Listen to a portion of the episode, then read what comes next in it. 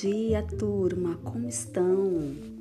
Espero que todos bem e hoje preparados para mais uma viagem poética nas palavras de Manuel de Barros.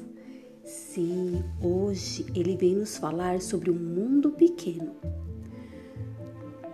Qual é o tamanho do seu mundo?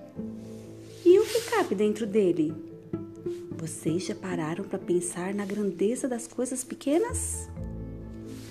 Pois bem, esse é o convite do poeta. O seu mundo pode ser do tamanho que você quiser.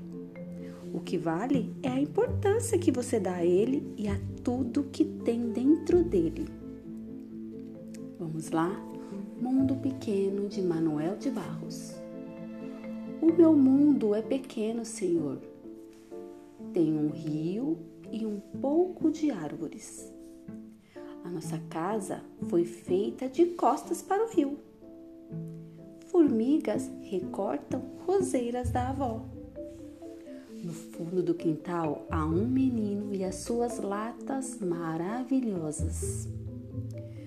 Todas as coisas deste lugar já estão comprometidas com aves. Aqui se o horizonte enrubesce um pouco, os besouros pensam que estão no incêndio.